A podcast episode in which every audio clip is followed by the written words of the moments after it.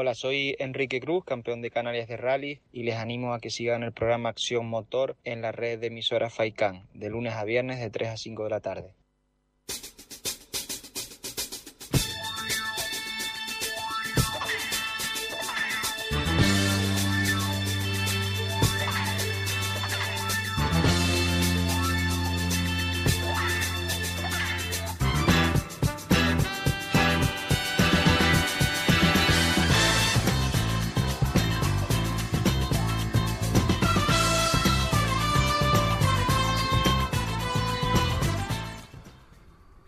Tardes a todos los oyentes de Acción Motor en Faicán Red de Emisoras.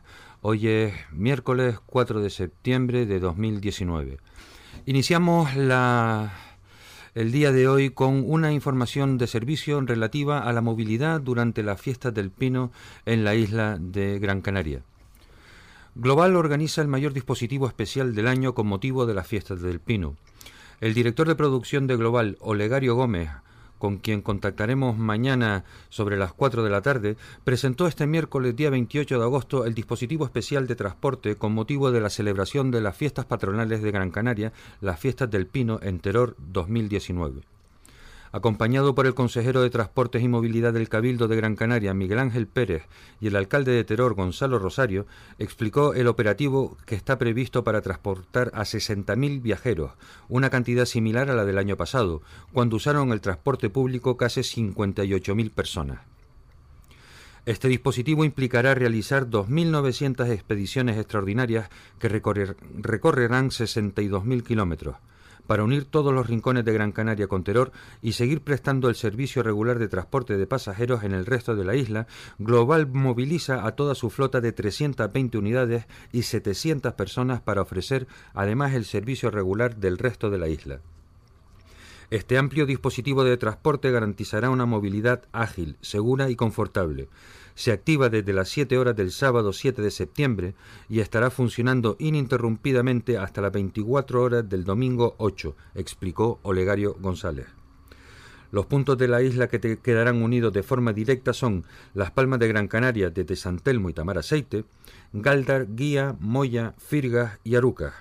A ellos se unen Valleseco, San Mateo, Santa Brígida, Valsequillo, Telde, Ingenio, Carizal y el cruce de Arinaga, vecindario y doctoral en Santa Lucía.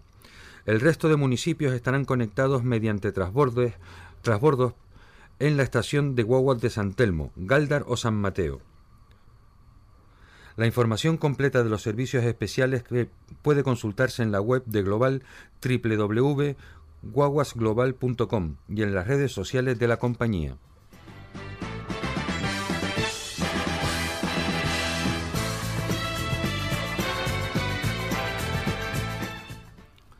Más de 200 guaguas simultáneamente. La mayor demanda hacia Teror se produce entre las 18 horas del día 7 hasta las 6 horas del día 8, momento en el que la frecuencia ofertada es de una expedición cada 5 minutos desde la estación de guaguas de San Telmo.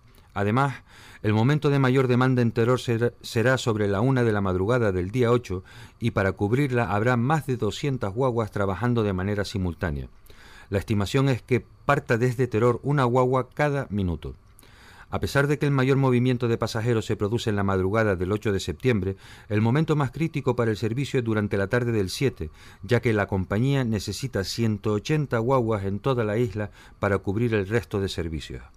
Ello ocasiona que toda la flota de Global esté en funcionamiento. Los viajeros que partan desde Teror deberán tener en cuenta que la estación de guaguas dejará de estar operativa entre las 14 horas del sábado 7 y a las 8 de la mañana del domingo 8, por lo que los andenes de salida serán trasladados a otros puntos del municipio. Estos quedarán debidamente señalizados. Por un lado, en la avenida del Cabildo partirán los viajeros con destino San Telmo, Tamaraceite, Aruca, Firga, Moya, Guía, Galdar y por otro en el barrio de Los Llanos. Las guaguas saldrán con destino a San Mateo, Santa Brígida, Valsequillo y Telde, mientras que desde el Solar del Castaño en Los Llanos partirá la línea de Valleseco. Billetes a la venta desde el 2 de septiembre con precios especiales. Global emitirá especiales perdón, Global emitirá billetes especiales que pueden ser adquiridos en las oficinas de San Telmo anticipadamente desde el próximo lunes 2 de septiembre, que es lo más recomendable para evitar colas y esperas. No obstante, los poseedores de Guagua Joven, Bono Residente, Bono Oro y Trans Gran Canaria podrán viajar sin necesidad de pasar por taquilla. Además, serán habilitadas taquillas de venta de billetes en la estación de guaguas de San Telmo, en el parque de Franchi Roca en Telde, en la estación de guaguas de Terror, en todos los puntos de carga de la avenida del Cabildo en Terror y en el punto de salida situado en el barrio de Los Llanos.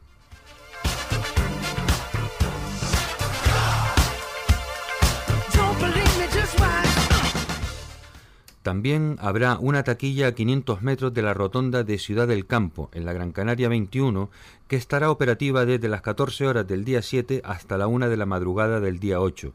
Los billetes de ida y vuelta para el servicio directo de Las Palmas de Gran Canaria a Terror costarán 6,90 euros, mientras que el de Las Palmas de Gran Canaria a Tamaraceite y vuelta a Terror a Las Palmas de Gran Canaria será de 5,50 euros. Ida y vuelta a Telde tendrán un coste de 8,40 euros.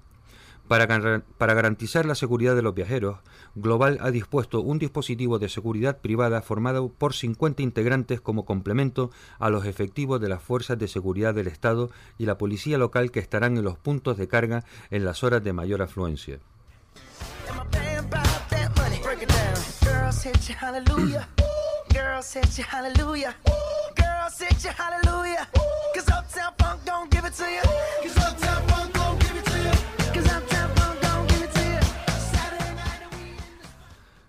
Bien, importante también es tener la información acerca del cierre de carreteras.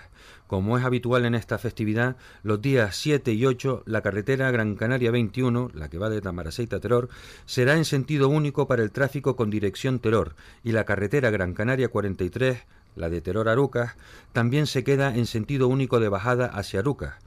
Esto obliga a las guaguas a hacer todas las bajadas vía Arucas desde donde se dirigirán a la estación de guaguas de San Telmo por la Gran Canaria 3.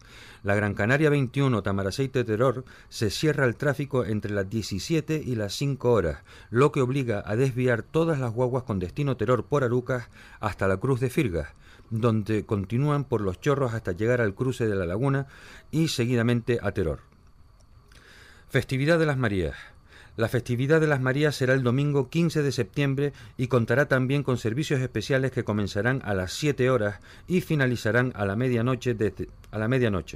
Desde Teror partirán guaguas directas hacia las Palmas de Gran Canaria, Tamaraceite, Arucas, Telde, Valleseco y San Mateo, mientras que el resto de municipios quedarán conectados mediante transbordos en la estación de guaguas de San Telmo, Arucas, Telde o San Mateo. Todas las líneas regulares extraordinarias operarán desde la estación de Teror. Y hasta aquí el comunicado remitido por eh, Global Salcai, la www.guaguasglobal.com.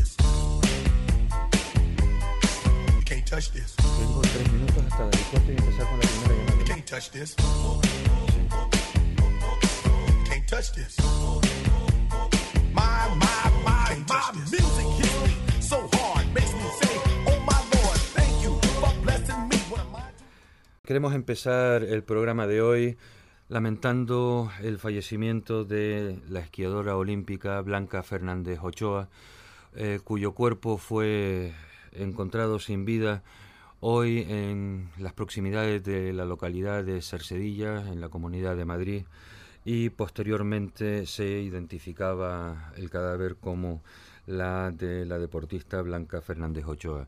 Desde aquí lamentamos eh, tan importante pérdida para el deporte español y nos eh, damos el pésame a todas las eh, familiares y personas eh, relacionadas con la esquiadora olímpica. En el programa de hoy eh, tendremos, como siempre, entrevistas que esperamos que sean de su interés. Hoy vamos a dar un salto por La Gomera, por la isla del Hierro y volveremos a estar en Lanzarote, ya que en estas islas se celebrarán pruebas automovilísticas. También tendremos una eh, entrevista, yo diría más una charla, con dos invitados muy especiales que eh, nos hablarán, aparte de su enorme experiencia en este mundo del motor, de una modalidad eh, automovilística que cada día tiene más adeptos, como es la de la regularidad Sport.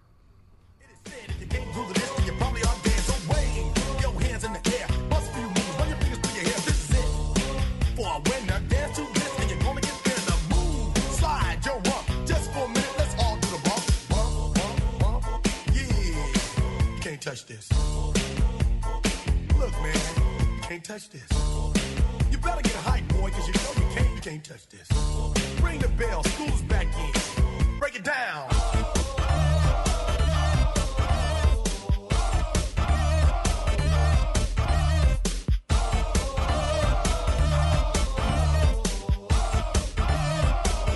Stop. Have a time. Descarga gratis nuestra app oficial Faikan Red de Emisoras y escúchanos en directo, además de todos nuestros programas en repetición, imágenes, vídeos y noticias. Disponible ya en Google Play y Apple Store. Todo y todas los que vamos a la fiesta del Pino tenemos historias que contar. Historias de lucha, de devoción, de promesa, de amor, de amistad y de diversión. Y en todas las fiestas del Pino, Global conecta con cada historia, porque conectamos con lo que te mueve. ¿Cuál es tu historia? Lo auténtico y necesario para tu mesa en la pescadería de pescadores de Arguineguín. Encontrarán una gran variedad en pescado fresco de la zona.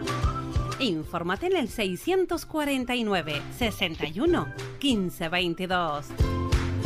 Abierto de martes a sábados. Encarga tu pescado y alimenta tu paladar en la pescadería de pescadores de Arguineguín. Somos gente, somos radio.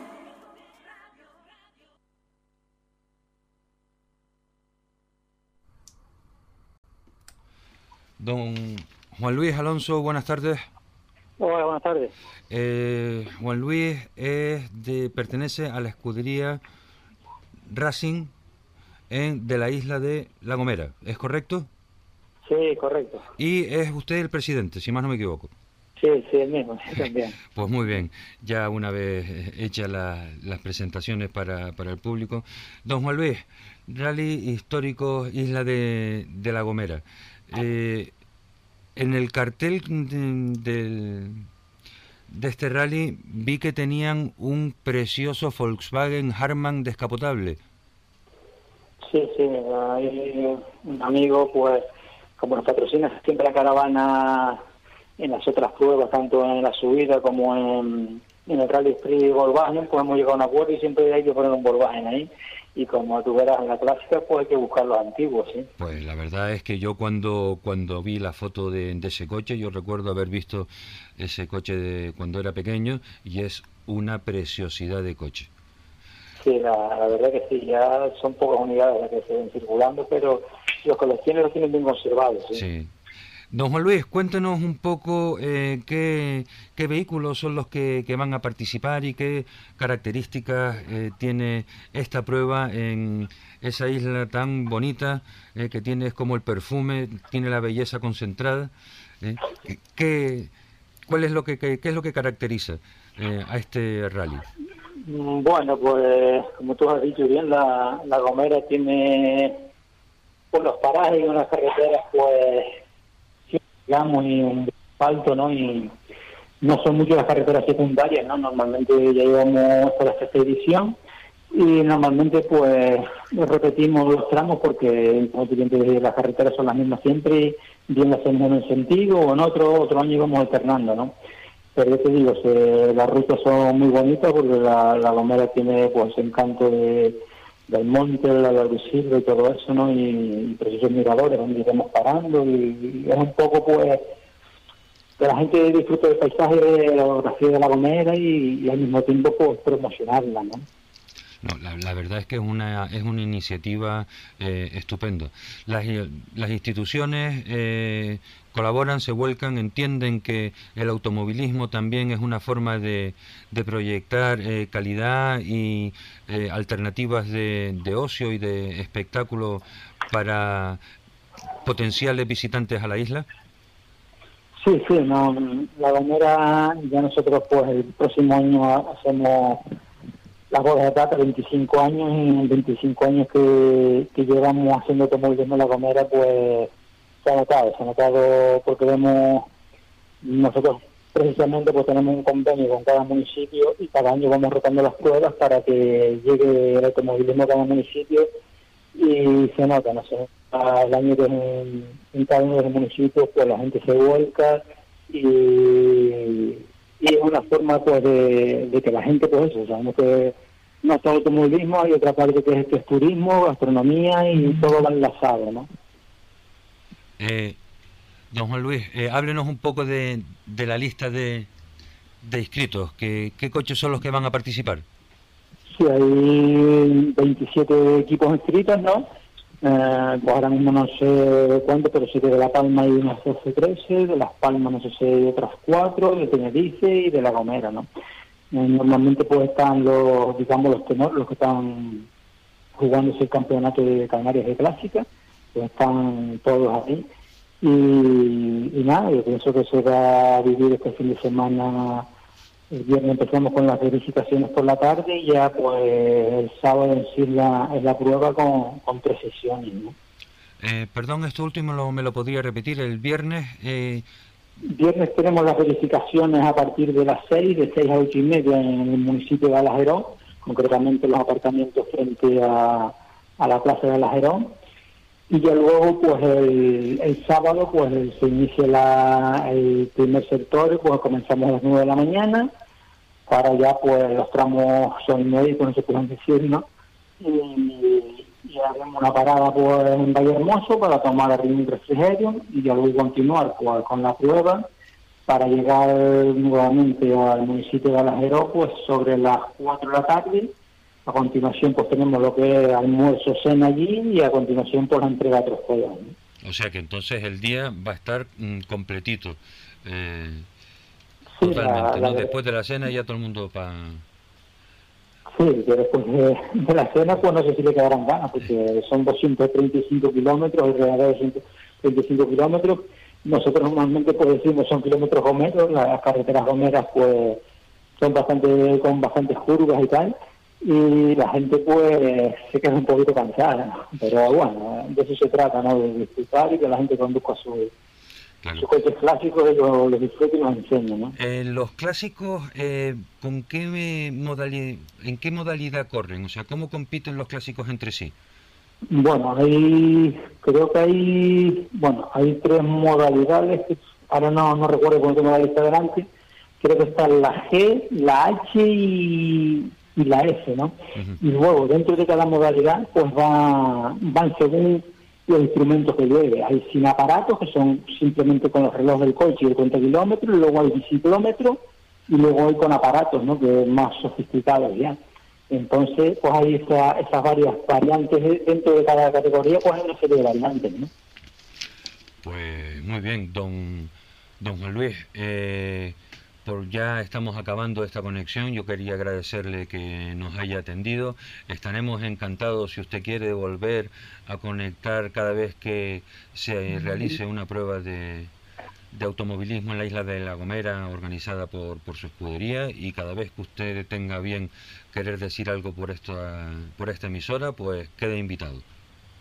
Pues muchas gracias, agradecer por que, que difundan esta noticia de, esta histórico de la Gomera y aquí me tienen para cualquier información, pues tienen ya mi teléfono y, dispuesto a colaborar con ustedes, ¿sí? Pues muy bien.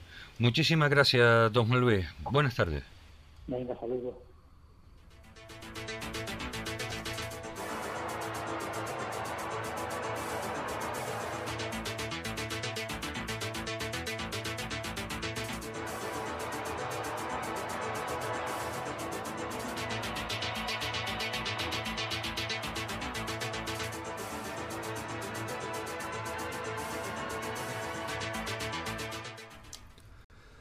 Don Sósimo Hernández, buenas tardes. Don Sósimo Hernández, buenas tardes. Muy buenas tardes. ¿Cómo está usted, don Sósimo, presidente de la escudería Hierro Sur?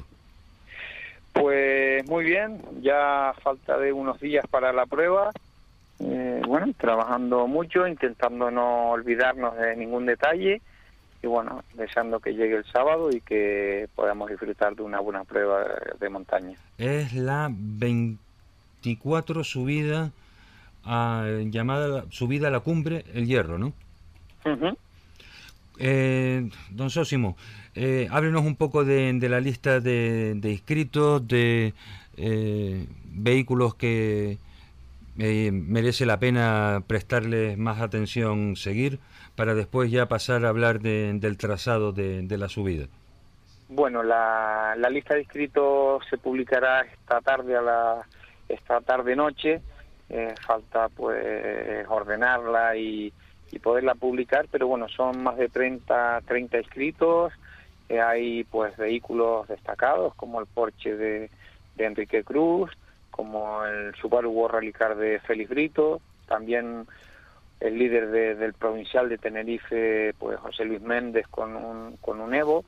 Y bueno, en tracción delantera habrá una bonita lucha con los Leones, el Alfa y demás. O sea que, aparte para nosotros también una muy buena participación herreña, con siete pilotos, eh, debutando en esta prueba Sergio Febles con la Ocela PA30, una novedad eh, en España, prácticamente es la única que hay en nuestro país y bueno, yo creo que, estamos, vamos, estamos muy contentos toda la escudería Hierro Sur por, por la inscripción de este año. La verdad es que hay que, hay que felicitarles porque eh, los vehículos mm, que, ha nombrado son vehículos de, de primera categoría, de, de, primerísima línea y sus pilotos también. O sea, al hierro no van a, a darse un paseo, allí están yendo los coches a correr de verdad.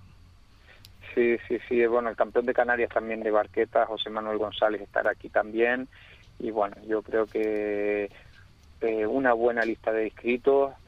Eh, estamos a final de verano, tampoco es fácil en el hierro en estas fechas, tema billetes, tema alojamiento, puesto que la isla está, está a tope y bueno, eh, muchos más coches también supondría un, un poco de complicación en estas fechas, pero yo creo que los aficionados van a disfrutar una buena carrera porque todo el que viene se juega algo en el campeonato y bueno, yo pienso que, que, correrán bastante para, para alcanzar buenas posiciones. ¿El campeonato es valedero para...? Eh...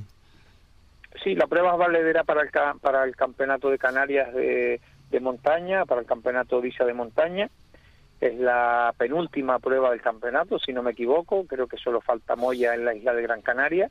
Y bueno, ya llegando al final del campeonato, todo el mundo tiene que correr y bueno, porque la última carrera siempre a veces no se sabe lo que va a pasar, yo creo que todo el mundo viene aquí a, asegurar lo máximo posible, ¿no? Claro, sí, sí. Mm. Eh, el Ayuntamiento de, Frontera es el municipio anfitrión. Eh, me imagino que también estará volcado con, con esta prueba, por muy ocupado que esté como como decía antes Sósimo, eh, con el final del verano y que, bueno, el hierro tiene que estar en estos momentos, pues, lleno hasta la bandera, ¿no? Sí, bueno, eh, en esta isla mm, eh, es nuestra prueba estrella, o sea, en asfalto tenemos la subida a la cumbre y en tierra tenemos un circuito en la zona de la Restinga, la zona sur, donde hacemos un slalom a final de año, pero la subida a la cumbre se ha convertido ya en un en algo típico de la isla, algo que, muchos herreños, aunque no sean grandes aficionados, aficionados eh, aférrimos al mundo del motor, sí que aprovechan esta cita para, para ir a ver la carrera, para disfrutar de ella. Y bueno, gracias a Dios las instituciones se vuelcan totalmente, tanto el Ayuntamiento de Frontera, que es el municipio anfitrión, como has comentado, como el Cabildo Insular, que al final tiene la potestad en todo lo que es carreteras, territorio y demás, y siempre también colabora con, nosotros. Sí. Gracias a Dios y eh, en bendita hora eh, los cabildos y, la, y las corporaciones municipales colaboran con, con los organizadores de, los rallies para hacer unas pruebas que cada día, y como es normal por otro lado también, tienen que tener más medidas de seguridad, los planes de seguridad tienen que estar mejor desarrollados para eh, procurar que la gente disfrute al máximo de, de este espectáculo y los incidentes sean, la, sean los menores posibles. Eso es algo de, de agradecer a, a, eh, las instituciones. Está claro. Eh, en nuestro caso, esta es una de las pruebas más largas del calendario, tiene 7 kilómetros 400, pero tenemos la suerte de, que es una prueba bastante segura. Eh, casi toda la prueba ah, en su lado derecho tiene, tiene unas paredes mm, muy seguras, donde hay unas terrazas que se coloca todo, todo, todo el público, la curva de la afición también. O sea, gozamos como una especie de, de gradas naturales o artificiales, pero donde la gente tiene muy pocos puntos peligrosos para, para el público. La verdad que, que en eso somos afortunados, eh, así todo, siempre pues intentamos señalizarla lo mejor posible eh, con cinta, con carteles explicativos y demás, ha trabajado bastante, muchísimos puntos de control de paso para que los pilotos también se sientan seguros con en cada control con cepiolita, con cepillo, con bandera, con extintor, cada uno, aunque no sea obligatorio en nuestro campeonato, sí que lo queremos hacer, porque creemos que también a los pilotos eso le, les da confianza. Y bueno, vamos a, esperemos que todo salga bien el sábado. Bueno, eh, vamos a ver, ¿cómo les explicaría yo? Yo con el hierro tengo una una, una debilidad eh, especial. O sea, si antes estábamos hablando de belleza concentrada en la isla, en la isla de La Gomera, no menos eh, la isla de, del Hierro. Si todavía quedara alguna plaza eh, hotelera vacante, eh, alojativa del, tipo que sea, es altamente recomendable que aquellos que están buscando una excusa para dar un salto a alguna de las islas hermanas que, que aprovechen este, estos eventos para, para ir a pasar un fin de semana eh, en unas islas que son que son preciosas. Eh, aparte de, los ayuntamientos, eh, ¿qué patrocinadores han ayudado a que esta prueba se, se lleve a cabo? Pues mira, tenemos, la verdad que una de las cosas que más nos, nos enorgullece es que en nuestro cartel anunciador mm, todas las empresas son herreñas. Eh, aparte de la naviera que, que, nos ayuda en esta prueba, Naviera Armas, que nos hace unos descuentos que van desde un 25 a un 50%, el resto de colaboradores, la caravana que la pone un, un rentacar de la zona Autos Cruz Alta, después tenemos una guagua gratuito de 55 plazas que sube y baja a la prueba para que la gente que quiera o los chicos que no tienen carne de conducir puedan asistir a la carrera sin necesidad de desplazar sus coches, eh, que es la empresa de transportes Hierro de la isla, y después eh, gente que colabora en los supermercados de la zona Terencio con el agua para los pilotos y, y refresco para los organizadores y los comisarios. La verdad que mucha gente se vuelca con la carrera y eso es de, es de agradecer y aparte es bonito encontrarte las puertas abiertas en cualquier colaborador o patrocinador de la isla. Pues es algo que he dicho alguna que otra vez en, en, este programa, pero me encantará volver a repetirlo, que los aficionados nos fijemos en esas empresas que hacen esfuerzo para que los eventos se, se realicen, que después, a la hora de, de necesitar algún servicio, pues se acuerden de aquellas que han eh, permitido que su afición o su hobby eh, haya podido haya podido realizarse. Eh, es algo importante para que así el círculo termine de, de cerrarse. Pues así es, hay que hay que devolver ese favor y tener en cuenta a estas empresas que no solo colaboran con la subida a la cumbre, sino que colaboran también con muchísimos eventos deportivos que hay en la isla y esa implicación también debe tener una respuesta por parte de, los herreños o cualquier eh, persona que visite la isla para que bueno vean que ese, que ese esfuerzo, que ese patrocinio tiene resultados.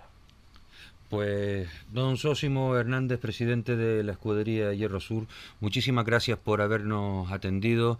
Eh, esperamos que para próximas pruebas poder seguir contando con, con su intervención y no me cabe más ya que desearle que todo salga bien, que todo el mundo eh, disfrute del espectáculo y que los pilotos eh, se diviertan también y acaben seguros la, prueba.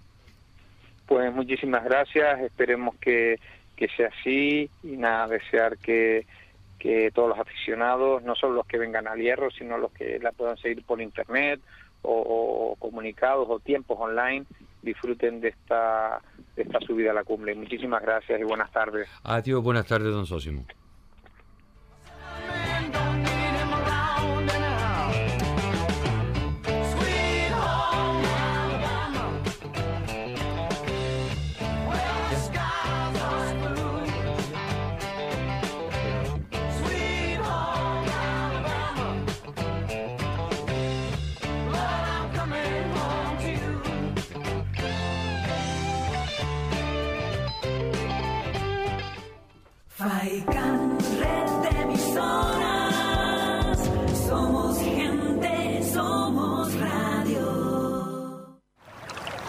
¿Quieres el mejor agua mineral natural?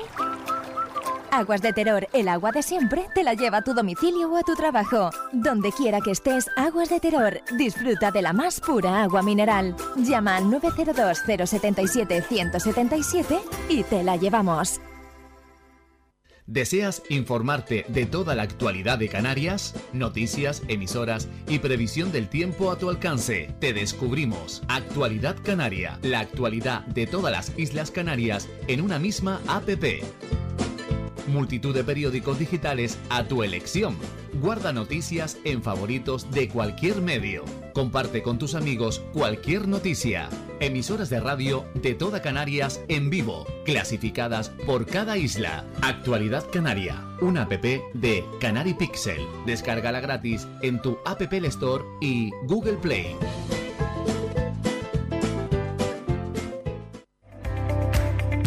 Síguenos en nuestras redes sociales. Estamos en Facebook, Twitter e Instagram. Búscanos como Radio Faikán FM y descubre todas nuestras novedades.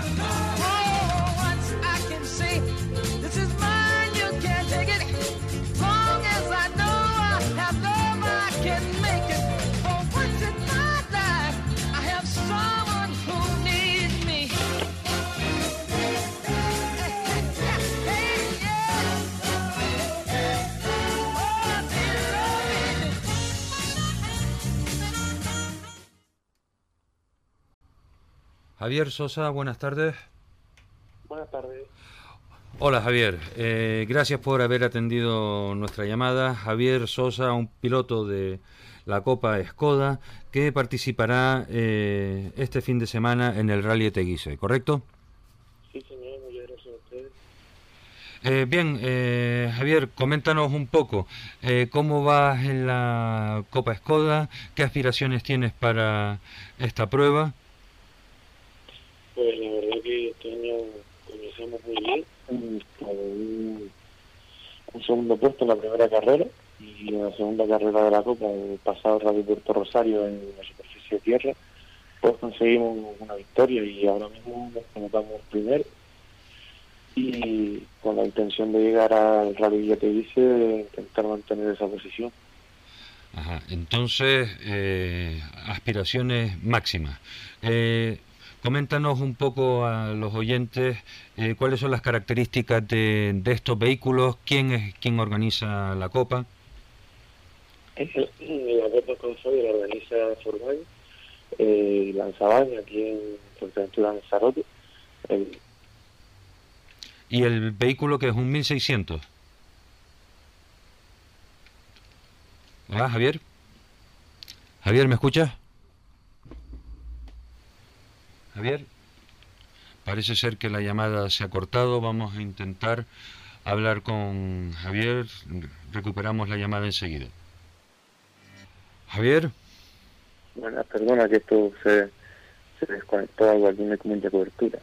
Nada, no, no, no te, no te preocupes, Javier. Eso eh, suele ocurrir y bueno, pues genera un poco de tensión aquí, pero no pasa nada. Es lo que tiene el, el directo. Javier, estábamos comentando los vehículos eh, de la Copa Skoda son eh, 1.600 centímetros cúbicos, No, eh, perdón, eh, 1200, 1200 centímetros. 1.200.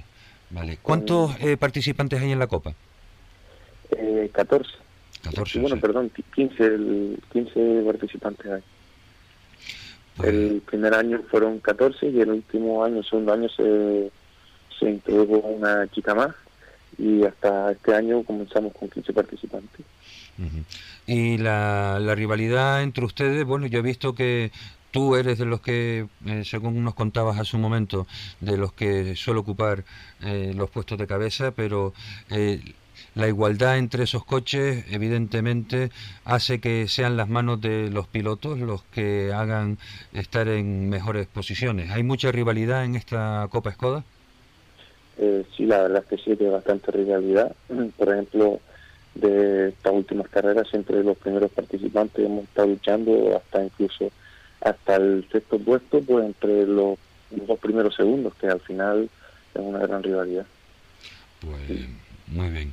Eh, si quieres aprovechar para agradecer a algún patrocinador eh, que haya podido hacer posible que participes en, en esta copa, yo creo que es el momento ideal que para que lo hagas. Mm, La verdad es que antes que nada que esta copa ha sido gracias a José Falcón y a todo su equipo de Forbay, que nos ha dado la oportunidad a todos nosotros, todos los que hemos tenido la oportunidad de comprar, de adquirir este coche. La verdad que ha sido un coche espectacular y magnífico, que se ha demostrado que ha sido puntero dentro de las dos ruedas motrices, tanto como en la tierra como en el asfalto. Y a toda la gente que organiza esta copa, a todos los compañeros, que la verdad que ha sido bastante divertido. Y personalmente en- que nosotros gracias a Dios tenemos nos ha dejado nuestros pasos para poner nuestros patrocinadores. Por ejemplo yo tengo unos patrocinadores como Transportes Palos de León Nexa eh, que son la casita que la verdad que me han ayudado mucho y gracias a eso pues hemos podido estar aquí año tras año que con este ya es el tercero pues pudiendo disputar esta gran Copa Monomarca que a ver si en algún futuro se pueda expandir al resto de las Islas Canarias Vamos a ver, oja- ojalá. Eh, ¿Cuántas pruebas más quedan ah, de aquí a finalización de la temporada? Quedan cuatro contando la de este viernes, que comienza por la noche en el rally ya dice. Quedarían cuatro, que serían tres, son seis en total, tres de asfalto y tres de tierra. Pues Javier, muchísima suerte este fin de semana, que se cumplan las expectativas a las que aspiras y espero que podamos hablar en, en futuras ocasiones. Ok, pues muchísimas gracias a ustedes también por darnos estos ratitos para poder llamar. Para eso, para eso estamos y esa es la, la función de la radio. Hasta luego, buenas tardes Javier. Buenas tardes.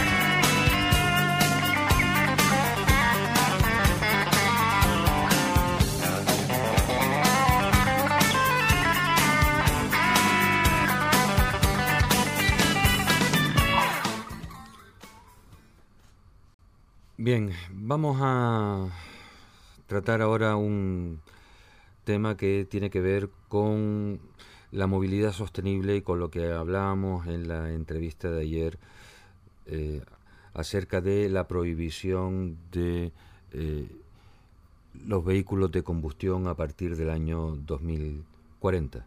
Porque el PSOE insiste en prohibir la venta de vehículos de combustión en el 2040, pero se ve obligado a rectificar horas después. En solo siete horas el titular ha cambiado de el PSOE prohibirá la venta de vehículos de combustión a partir del 2040 a el PSOE rectifica y no prohibirá la venta de vehículos de combustión a partir del 2040. Quizá, entre medias, los responsables de la medida hayan leído que Bruselas se pronunció hace unos días al respecto y dijo que no es legal prohibir la matriculación de los vehículos diésel y gasolina. El PSOE se confundió con dos cosas. Por un lado, el prohibir vender, que no puede hacerlo, y por otro lado, el prohibir circular por un determinado sitio, que eso sí puede. El problema es que la segunda medida es más polémica y más caro. Por eso lo intentaron publicando la noticia con la prohibición de venta, supongo que a ver si colaba. La intención de prohibir que a partir del 2040 se matriculen vehículos de combustión aparecía recogida en el programa de medidas redactado por el Partido Socialista para renunciar a la perdón, para negociar a la investidura de Pedro Sánchez con Unidas Podemos. Son un total de 370 propuestas. En la 256 el PSOE decía literalmente, prohibiremos a partir de 2040 la venta en España de turismos y vehículos comerciales ligeros con emisiones directas de dióxido de carbono, excluidos los matriculados como vehículos históricos, siempre que se destinen a usos no comerciales. Las reacciones no se hicieron esperar y el presidente de la Asociación Nacional de Vendedores de Vehículos a Motor, Reparación y Cambios tildó la medida de incoherente y recordó lo que explicamos en el primer párrafo que desde Europa ya han explicado que prohibir la venta de vehículos con motores diésel o gasolina no es compatible con la legislación comunitaria.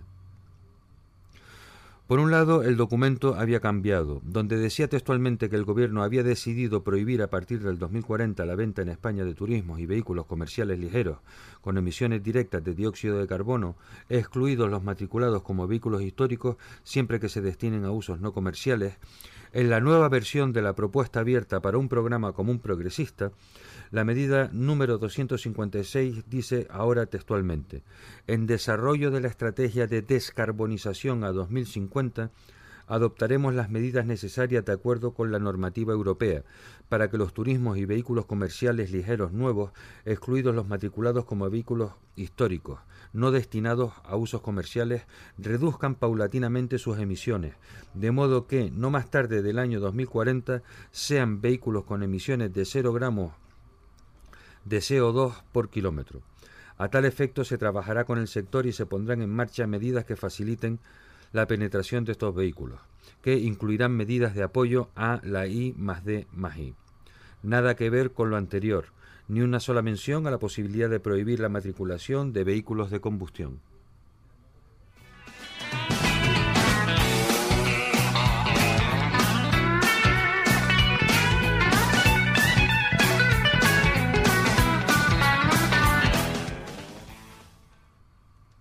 Bien, yo creo que esta, esta noticia es lo que ha motivado en cierta mm, medida a que el programa Acción Motor tenga claro que hay que destinar eh, una parte muy importante de, sus horas de emisión a la difusión y a la divulgación de cómo va a ser el futuro relacionado con eh, los vehículos de cero emisiones.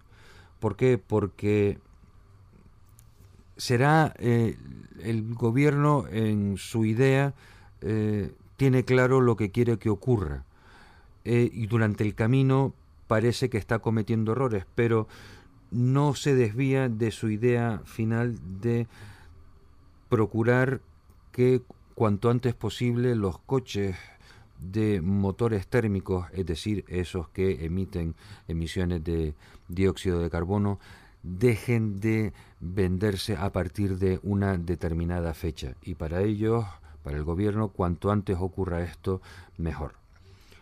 El problema es que eh, personalmente pienso que todavía no estamos los futuros usuarios de vehículos emisiones cero, no como individuos, sino como colectivo, como sociedad, para eh, asumir o cambiar nuestros usos y costumbres al coche eléctrico o al coche de cero emisiones tal y como está la tecnología por un lado, la legislación por otro y también la adecuación de las ciudades y los sistemas energéticos que hay en, este país.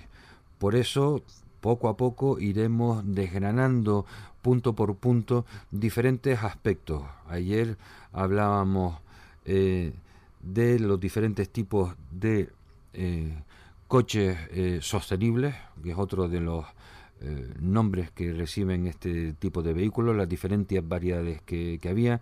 Tocábamos someramente un poco las dificultades que hay ahora para circular de forma similar a la que hacemos ahora con eh, vehículos eléctricos 100% puros, sobre todo en Canarias, por eh, la escasa red de electrolineras que existen en estos momentos y con el paso de los días y de las semanas iremos también analizando otros otros aspectos.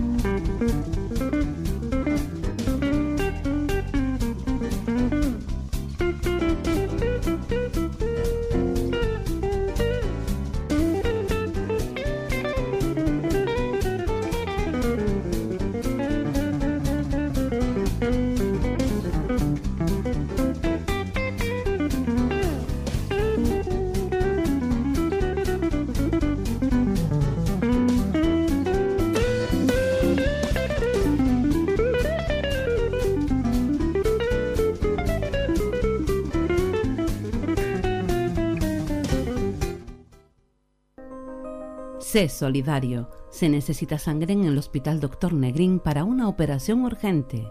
Grupo B negativo o O negativo. Sé solidario y salva vidas. Visita nuestra página web www.radiofaikan.com y descubre las últimas noticias, entrevistas y novedades de nuestros programas, así como volver a escuchar tus programas favoritos en repetición.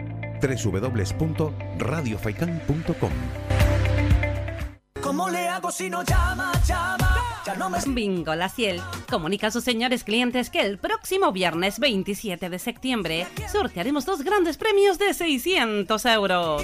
Serán a las 8 y media de la tarde y a las 2 y media de la noche. Dicho sorteo se realizará con el boleto que entregamos todos los días en el servicio de admisión. Les esperamos en el Bingo La Ciel. Juega de forma responsable. El abuso puede provocar ludopatía. Prohibido a menores de 18 años. Lo auténtico y necesario para tu mesa en la pescadería de pescadores de Arguineguín. Encontrarán una gran variedad en pescado fresco de la zona. Infórmate en el 649 61 15 22. Abierto de martes a sábados.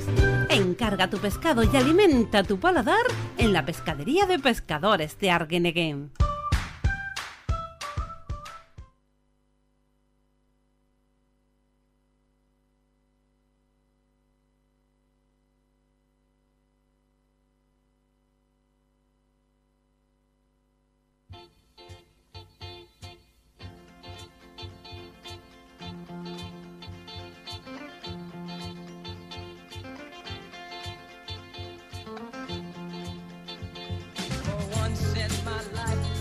Have someone who needs me.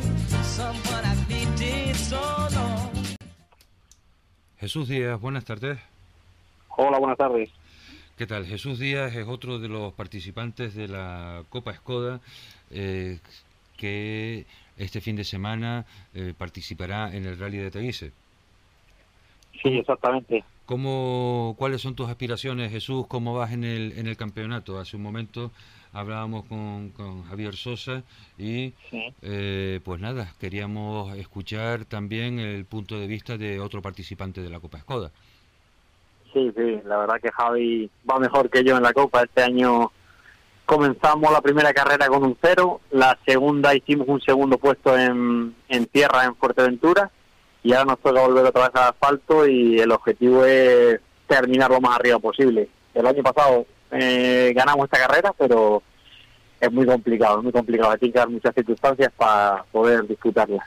Por lo que estoy viendo, Jesús, eh, aquí el que tenga un pequeño tropezón eh, se cae en la clasificación, ¿no?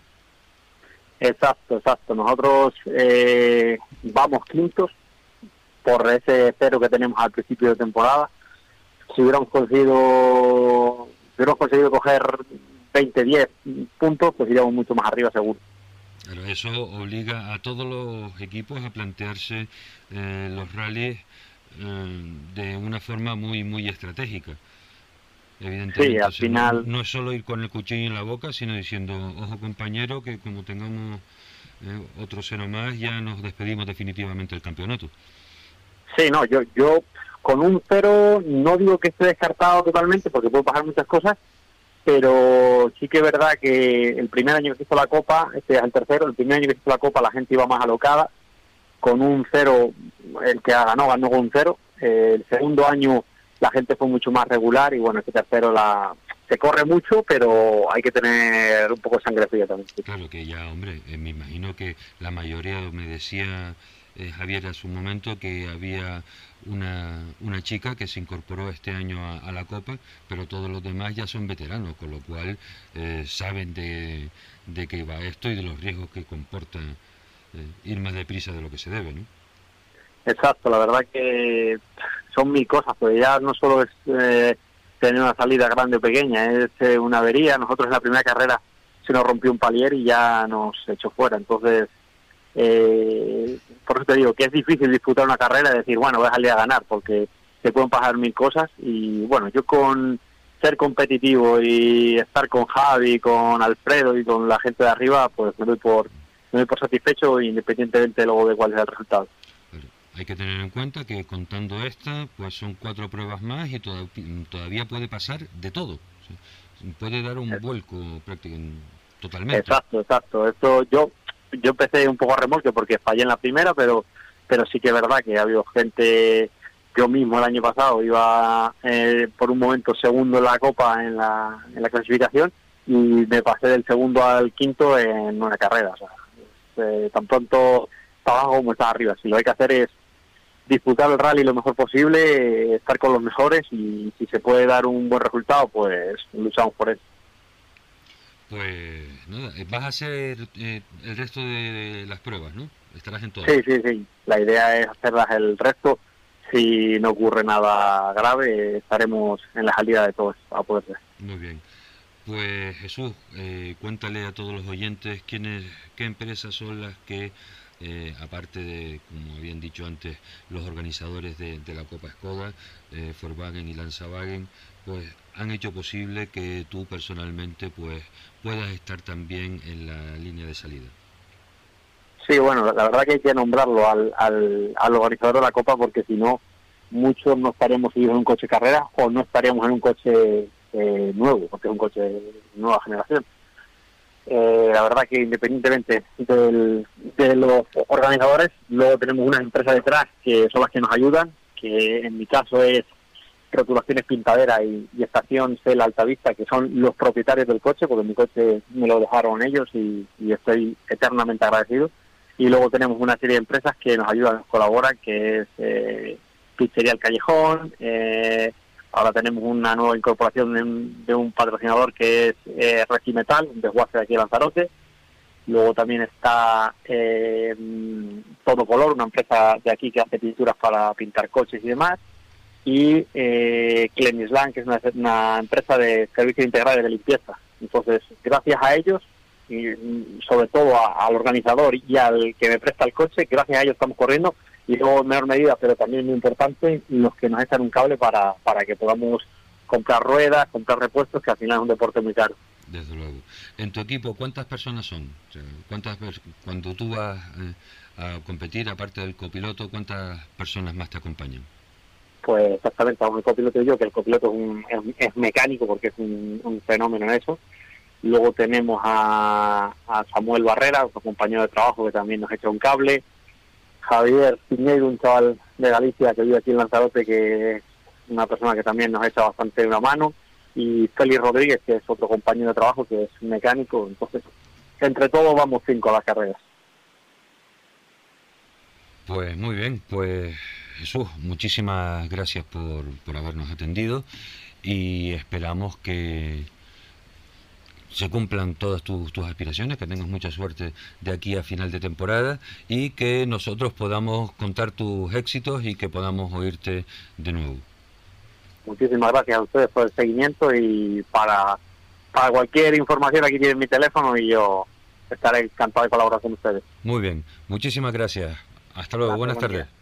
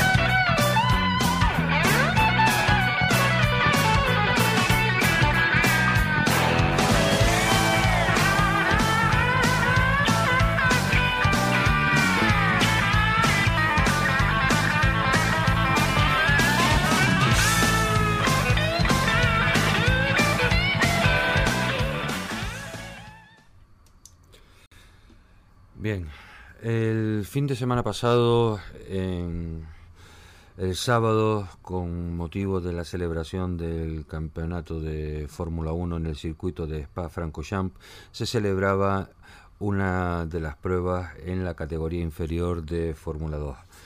Lamentable fallecimiento del piloto Huber, que mm, está teniendo un halo de, de dudas porque está todo sujeto a, a investigación.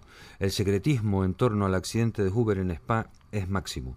La FIA ha iniciado una investigación y hasta el final de la misma no habrá más comentarios sobre lo ocurrido. ¿Cómo ha sido el accidente de Antoine Huber en Spa? Pues han pasado varios días ya de la terrible jornada en el mítico trazado belga y la FIA ha abierto una investigación para averiguarlo y poder seguir avanzando en materia de seguridad. En base a las imágenes y vídeos captados desde las y en la señal de eh, la señal de televisión se podría intuir que esto es lo que ocurrió.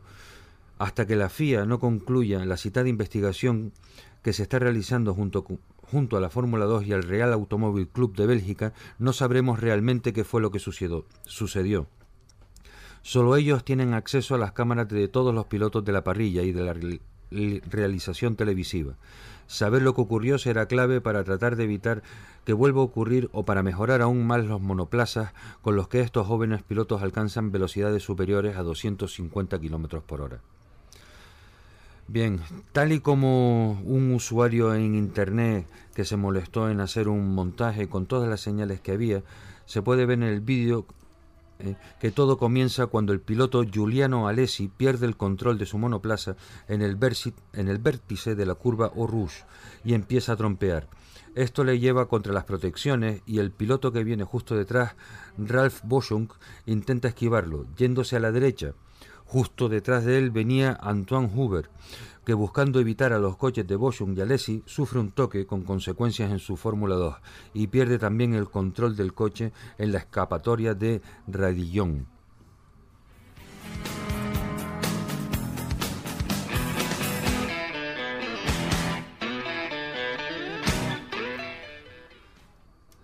Después de esta escapada se va contra las barreras de protección. Su coche empieza a destrozarse en ese momento, quedando las piezas esparcidas por toda la pista.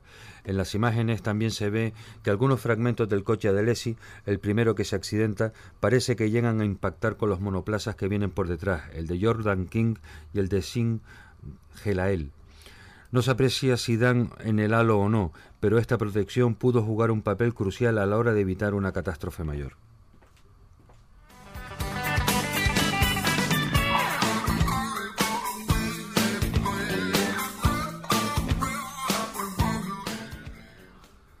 El monoplaza de Hoover, tras el fuerte choque en la radillón, queda en medio de la pista y el piloto que viene por detrás, Juan Manuel Correa, que sigue en la UCI del hospital de Lieja, no puede hacer nada por evitarlo.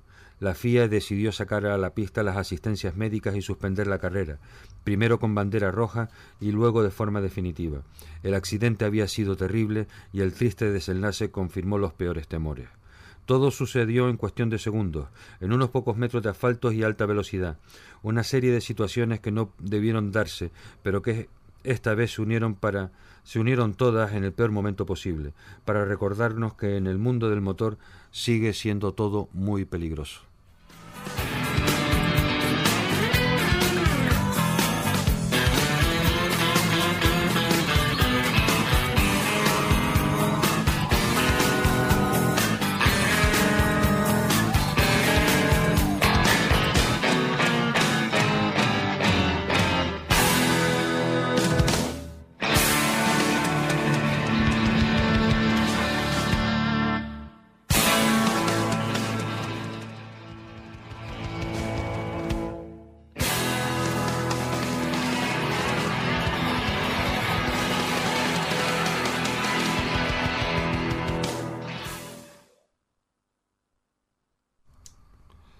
Bien, seguimos con más informaciones del mundo del motor.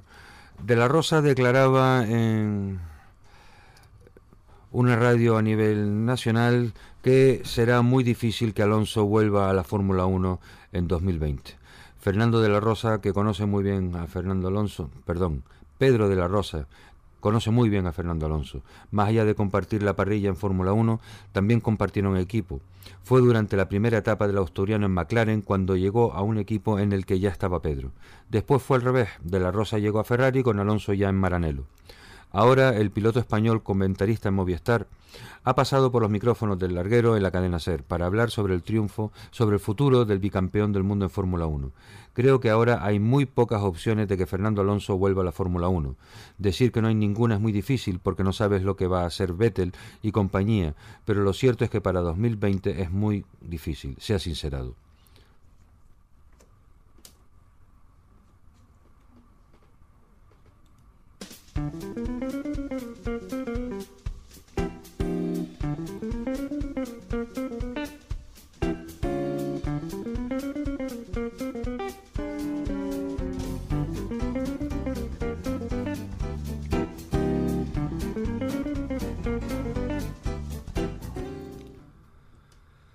Bien, hablábamos ayer de eh, esas perlas informativas que van dejando caer las diferentes marcas para ir incrementando la expectación de cara a la apertura del Salón, del Automóvil en Frankfurt.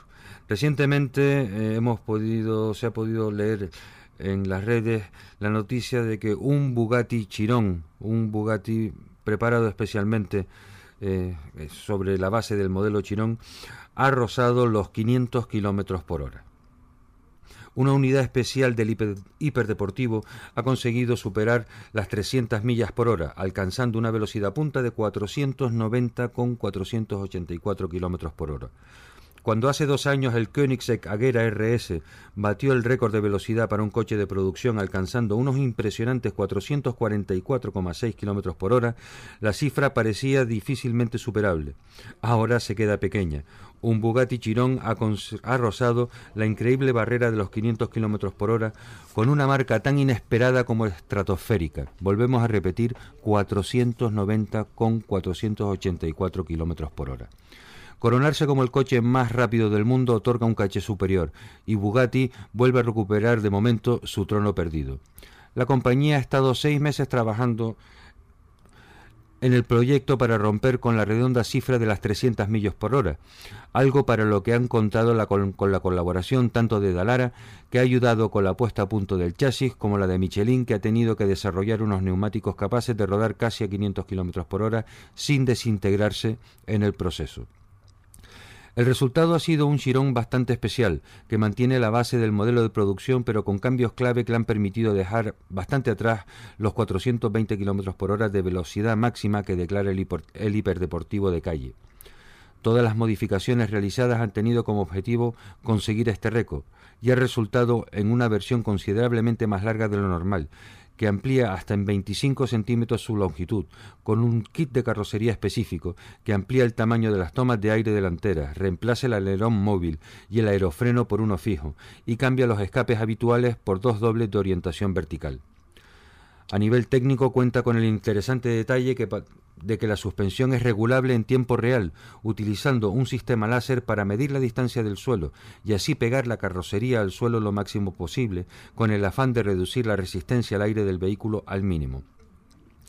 Por otra parte, se ha confiado en el sistema de propulsión de serie del modelo, un 8.000 centímetros cúbicos W16 con cuatro turbos que desarrolla 1.600 caballos de potencia, como el 110 asociado a una caja de cambios automática de doble embrague y siete marchas y a un sistema de tracción integral.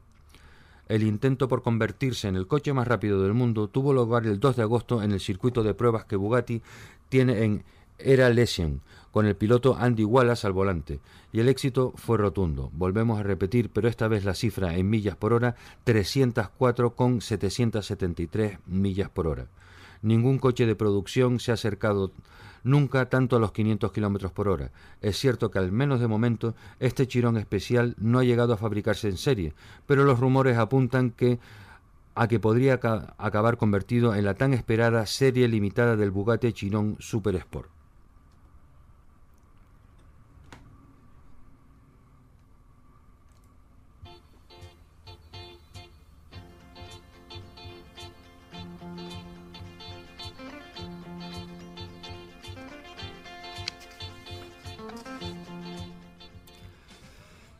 De esta manera la compañía recupera así una corona que hace tiempo les quitó la marca Koenigsegg, que en noviembre de 2017 consiguió llevar a su Aguera RS hasta los 444 km por hora, justo después de desbancar al Chirón también en el récord del 0 a 400 km por hora.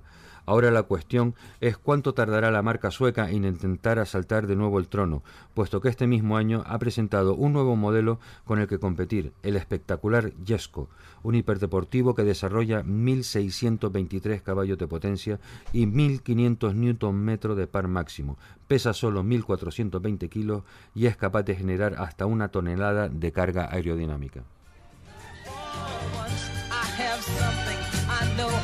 Desert me. I'm not alone anymore. Oh, once I can say, this is mine. Faikan, red de emisoras. Somos gente,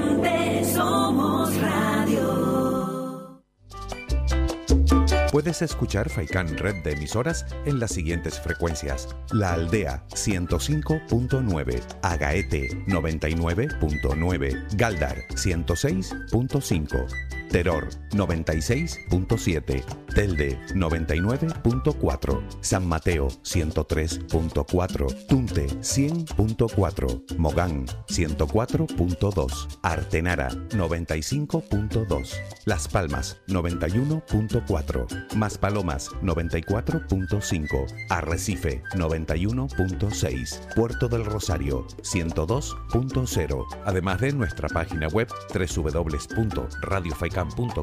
y app oficial Faikan Red de Emisoras. El Guachinche, en Carlos V, Carrizal de Ingenio. Si aún no conoces nuestro bichillo lagunero, no tienes perdón de Dios. El Guachinche, frente al Centro Cívico del Carrizal. Especialistas en gastronomía antigua canaria. El Guachinche, ven a conocer el patrimonio canario a través de las recetas de Doña Luisa. Garbanzos adobados, salpicón de buey, costillas con piña, papas negras, atún de romería y muchas deliciosas recetas más. El Guachinche, teléfono de reservas 626 20 18 72. El Guachinche, en el Carrizal, especialistas en cocina antigua canaria, bichillo y vino tradicional. El Guachinche, en el Carrizal, disfruta de lo nuestro.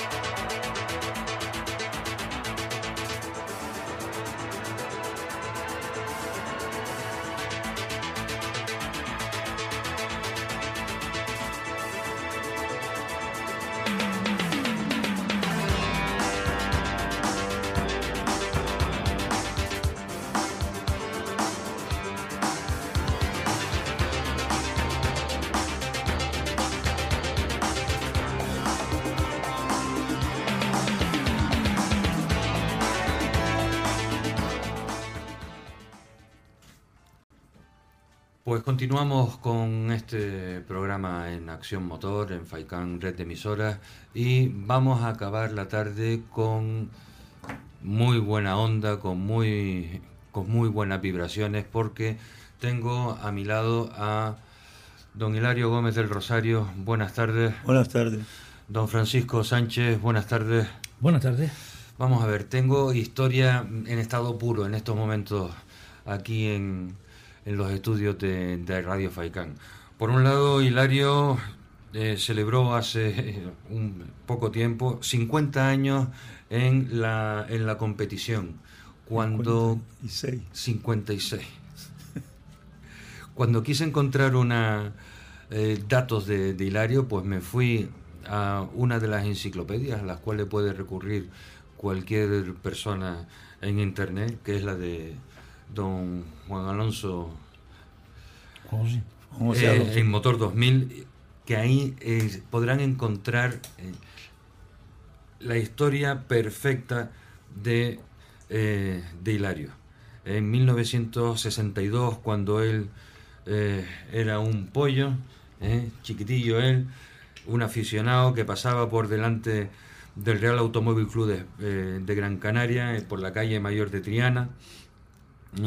Y eh, consiguió debutar en el Rally de Madeira. Correcto. Con, atención, un DKV Autounión. DKV, ¿eh? de dos tu, tiempos. de- de- que era de tu madre. Que era de mi madre. Eh, que era de tu madre. Y que te lo llevaste para allá. Yo no sé si con permiso o sin permiso, pero para allá que fue. Había una anécdota buena de eso, perdona que te interrumpa. Cuando fueron a hablar los del Automóvil Club con mis padres, le dijeron, mira que nos vamos a llevar al chiquillo, para ellos yo era el chiquillo, eh, para que corra. Dice, como corra, si a él no le gusta el atletismo, a él lo que le gusta son los coches. Uno lo- dice, no, para que corran el coche. Dicen, los coches, ¿y con qué coche? Digo, con el tuyo, mamá. Dice, ¿cómo? y así todo me lo prestó y, y fui a Madeira. Claro, entonces fue cuando eh, tu madre tuvo que soltar aquella famosa frase eh, de las madres canarias, contenta me tienes, ¿no? y no corre, piensa en mí. en fin, eh, eh, es enorme la, eh, la historia, pues allí vio a Horacio Macedo con un Ferrari 200 GT, El ganador, 250 fue el GT, ganador. exactamente. Después ya vendrían pruebas locales, en la sexta subida de Tafira, Correcto. eh, la participación en el Rally de Tenerife, eh, rally en la isla, en el Rally Internacional Isla de Gran Canaria. En el 65 eh, hacías un, un pequeño parón, pero con tu hermano. eh, ¿Cuál era el moto que tenía tu hermano? Momín, Jerónimo Gómez Momín. Eh, eh, pues ya en el 67, después de ese al parón que hubo eh, con el accidente en, en el rally que se suspendió, ¿cómo se llamaba aquel rally? Era las 12 horas de Isla Afortunada. Eso fue en el 67. Y siete, y siete. que un lamentable accidente pues hizo que se pararan eh, las pruebas. ¿Y cuándo fue que tú eh, empezaste con tu Lancia? Bueno, fue precisamente en el 67, en agosto, llegó el Lancia y mi hermano y yo habíamos ido a, a verlo, a, Antonio Cabral, que estaba en, en la calle Carvajal, esquina León y Castillo.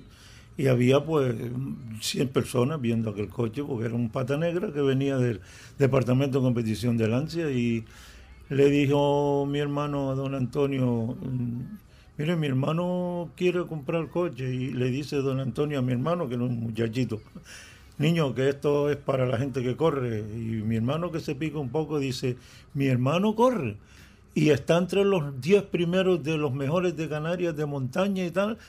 Tu hermano corre y está entre los 10 primeros. ¿Cómo se llama? Y se llama Hilario, Hilario Gómez. Y dice, espera un momento. Y don Antonio tenía lo que antes era la página del motor en la hoja del lunes, que además patrocinaba él unos anuncios ahí.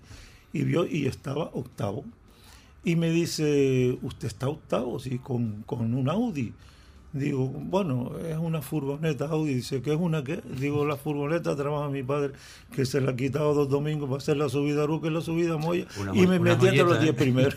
Digo, y me metí entre los 10 primeros. Dice, oiga, oiga, vamos a hablar del Lancia. Entonces me lo vendió.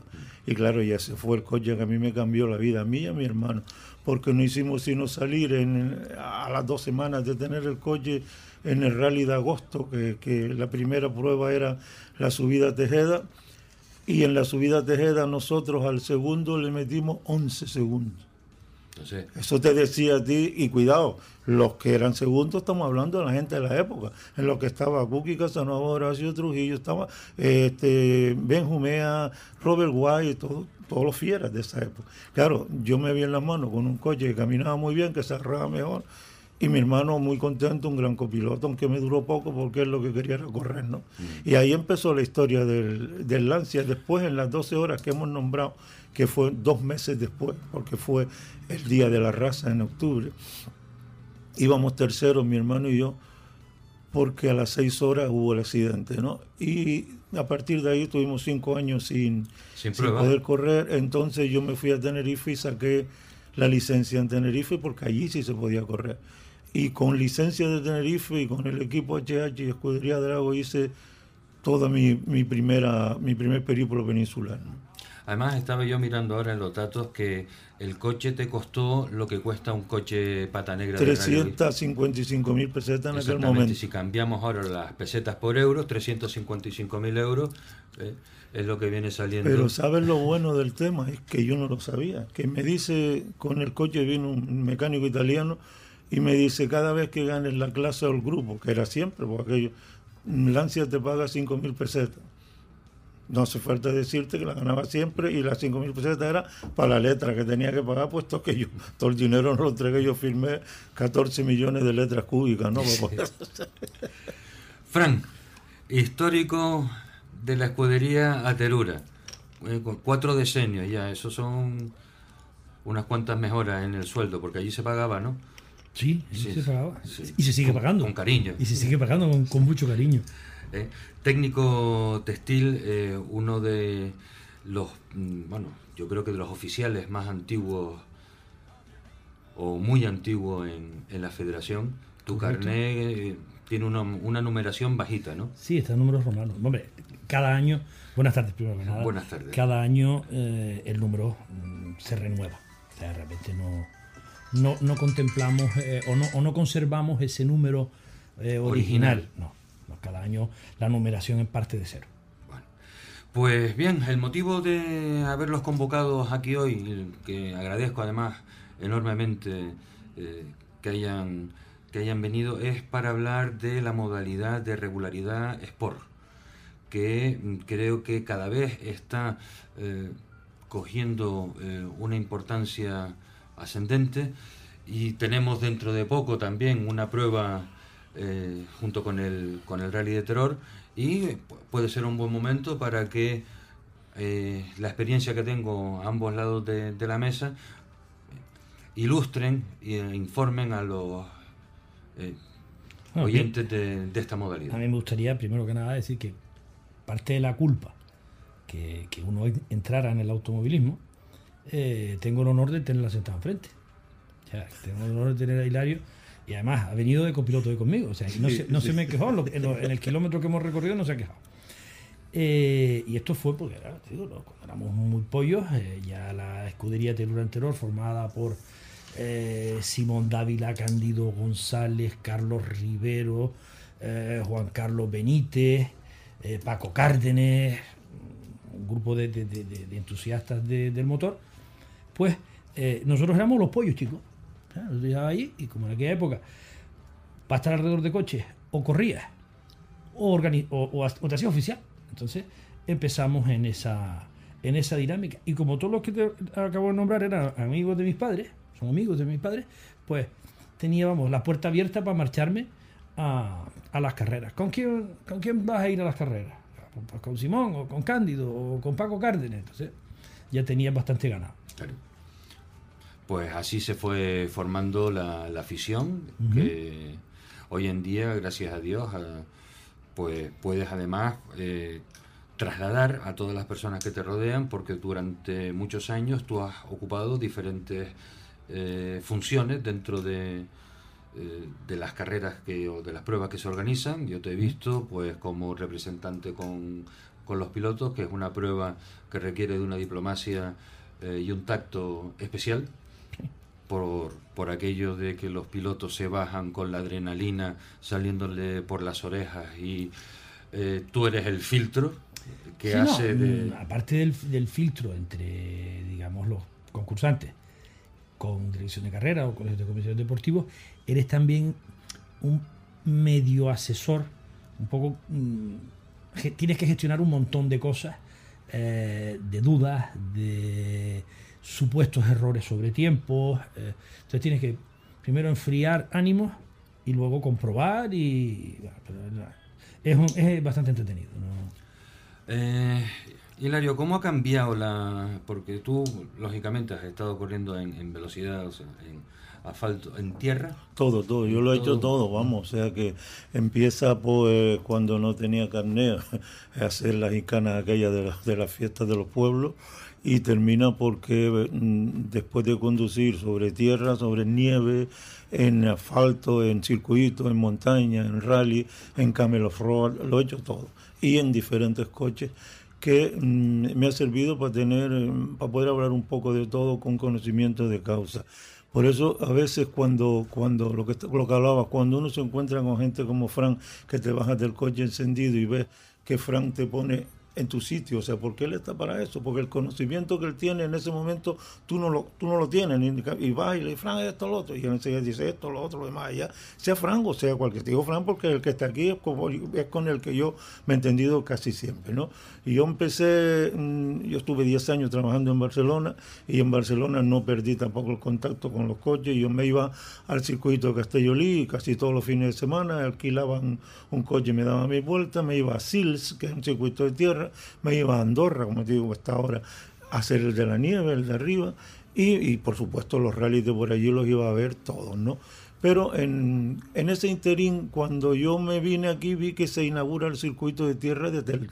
Y me vienen a buscar Pepe Ramírez en paz descanse y me dice, eh, padre, que muchos de ellos me dicen, padre, que el domingo corre, digo, que el domingo corre, muchachos, y, dice, ven, y ellos tenían unos pandas preparados, para, y, y, me ponen en un panda de aquellos, Claro, yo dije, me encantó, digo, este circuito el que, el que no tiene dos pedidas, pues automáticamente...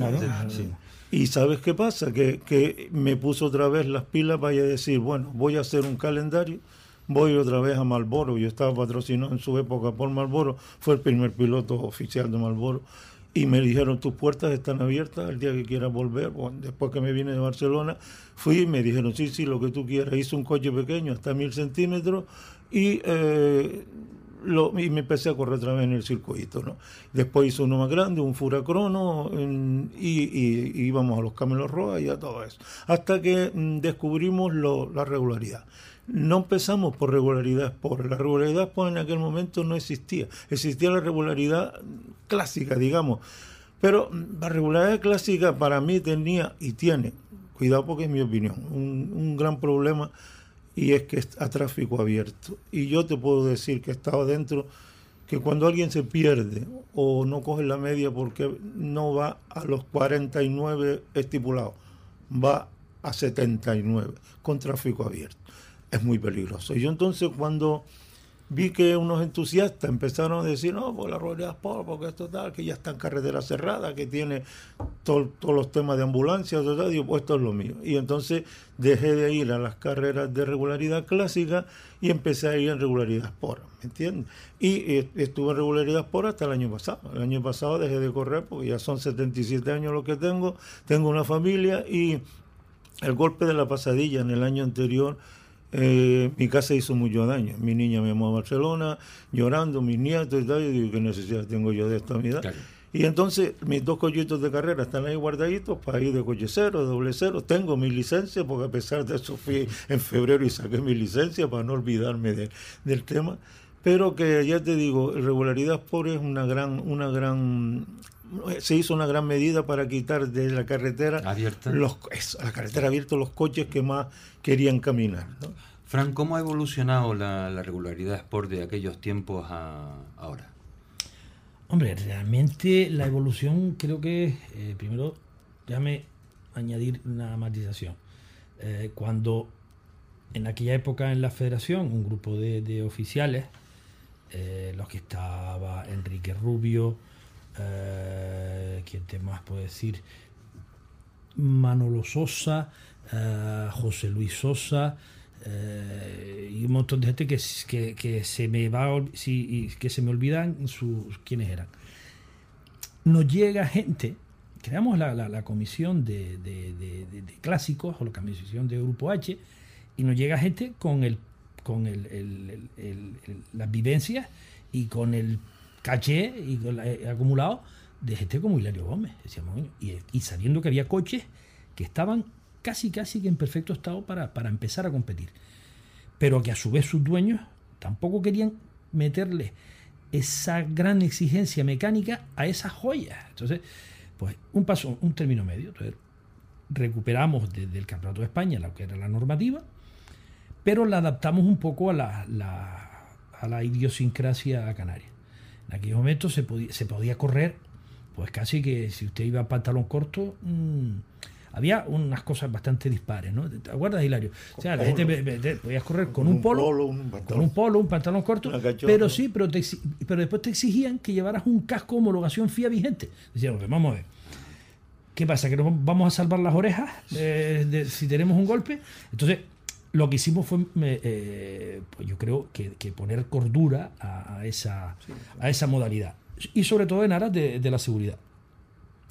Pues la respuesta de, de- de un montón de, historia viva del automóvil es, eh, se apuntaron. Mm, Ahora me estoy acordando, mm, Manuel Hernández eh, Padrón. Y, y seguiremos recordando gente y, y dijimos... Ahora, ahora Fran, eh, Hilario, si me lo permiten, después de la publicidad, empezamos a enumerar esas joyas que consiguieron sacar de, los de los garajes para que todo el mundo pudiera disfrutar de, de ellas.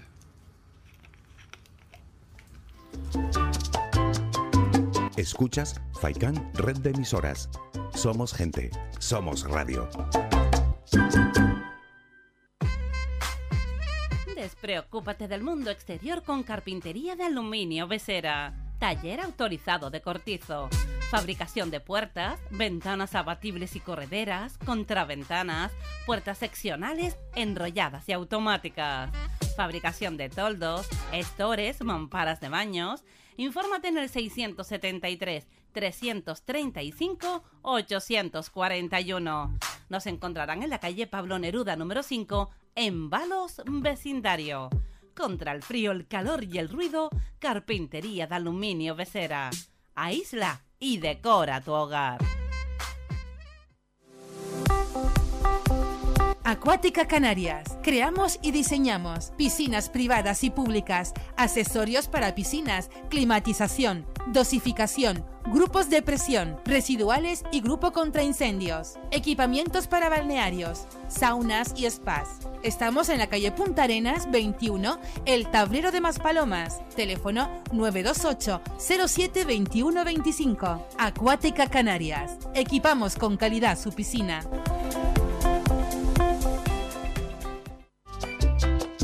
Las Palmas 91.4. Faikán, red de emisoras. Somos gente, somos radio.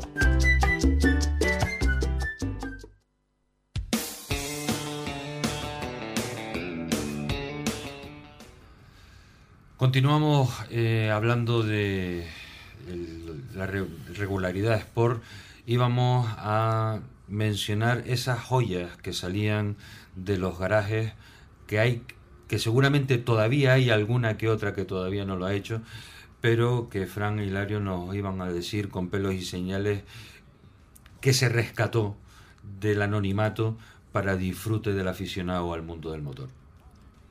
Pues sí, Hilario, eh, pa- pa- empezando por... Por el su Fulvia, ¿no? Sí, sí, sí, y, y porque además...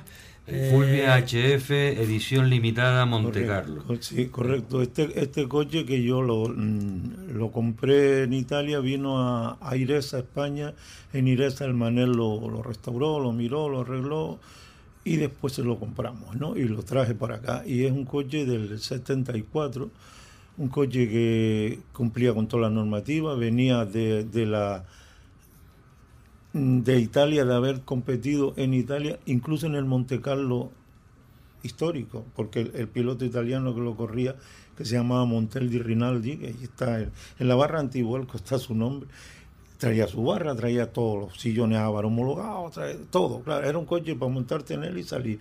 Y fue lo que hice, claro, cuando la gente empieza a ver coches de ese tipo, que ya no se veían, pues qué pasa que yo pues yo tengo un, un Lotus como como aquel eh, eh, el, el- el señor mayor aquel que lo tenía guardado cómo se llamaba este el hombre? Lo- Oscar Farcón Oscar El, el Lotus Cortina. y, no, y después, lo- el- yo, pues tú sacas el Lotus, pues yo saco el Jaguar. pues, Y empezaron a salir coches que estaban poco menos que ahí medios tapados. Y empezaron a verse, sobre todo en las primeras pruebas, muchos, muchos coches muy bonitos, muy, porque en- hoy es del 84, pero en aquel año que empezamos era del 82, porque cada año se va aumentando, ¿no? ¿Qué pasa? Que mm, los primeros RS que yo me acuerdo, como antes nombraba Fran, las medidas de seguridad, mm, entre comillas, no eran tan... eh, te digo que íbamos con Pablo y una gorrita, ¿no? Hoy no, hoy yo me bajé el año pasado de- de mi coche y además de la barra antihuerco que ya la traía, mono, aunque ya había perdido la homologación, pero era mono de los buenos, casco, eh, sotocasco, guante, sistema de extinción, y después creo que este año ya se ponía en marcha los eh, Hans. Hans Hans. y todo esto, ¿no? ¿Qué pasa? Que eso significa que cada vez se va más deprisa. Y, y si tú vas deprisa y vas con un polito, con un pantalón corto y una cachorrilla, te puedes hacer daño. Entonces, ¿qué trata el organizador? ¿Qué trata el oficial? Procurar que tú, con tu idea media tal de que yo soy el mejor tal, no estés protegido. Y entonces empezaron a usarse todas esas protecciones cada vez más, cada vez más, hasta el punto de que hoy por hoy un coche de regularidad por va tan deprisa como porque están ahí los, últimos de como los de Sport de montaña primeras posiciones hacen los tiempos de mitad de la tabla. eso, eso, eso de- es lo que te iba a comentar. eso es lo que te iba a comentar. Pero, con, la, pero con, la, con la diferencia de que es mucho más complicado, mucho más complicado. Llevar. Regularidad por llevar la media, cambiar la media y conseguir esas medias, mucho más complicado que lo que la gente se cree. Yo hubiera preferido mil veces ir solito en montaña sin molestar a mi copiloto, porque en una regularidad por, fíjate lo que te voy a decir, El copiloto es el 90%, el 90%, porque él lo hace todo. O sea, sí te dice arriba, abajo. Pero tú sabes la decepción que te lleva un tío como yo que me gusta siempre tener, como decimos por aquí, la pata abajo. Por ejemplo, te voy a decir una, la subida a Luca, que es prácticamente una recta, que vas por debajo, que, por aquella, y el copiloto, bien, bien, en media, en media, en media, de buena a primera, cuando estás más a gusto y más te levanta, que levanta el qué, levanta, levanta. Y, y tú dices, no, no me hagas, le-", porque después ni coges otra vez el ritmo tú ni el coche. ¿Qué pasa? Acelera, acelera, más, más. Dices tú que ya no puedo acelerar más. Pues Ya me, ya me perdido. cortaste el rollo. Claro, Sí. claro, esa es la palabra. Entonces es lo que tiene de difícil la regularidad Sport, te digo, y sin un buen copiloto en regularidad Sport, no haces nada. Vale, pues con todo y con eso hacen tiempo ¿eh? de la mitad. ¿eh?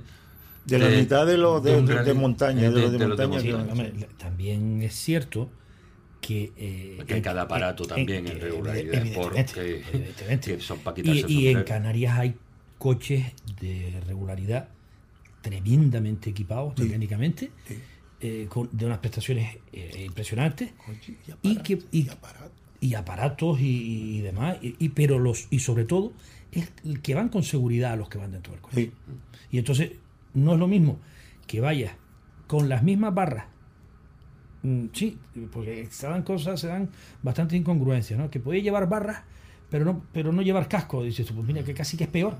Eh, porque te vas a abrir la cabeza contra una barra. Entonces, en Canarias optamos, eh, yo creo que con, con un criterio muy consensuado, porque eh, eh, todas estas cosas se consensuaban y, consensuaban con, con todos los participantes, porque realmente era, una, era, era en aquella época una disciplina que nacía. Y entonces tenía que nacer de un consenso, no, no, no había otra.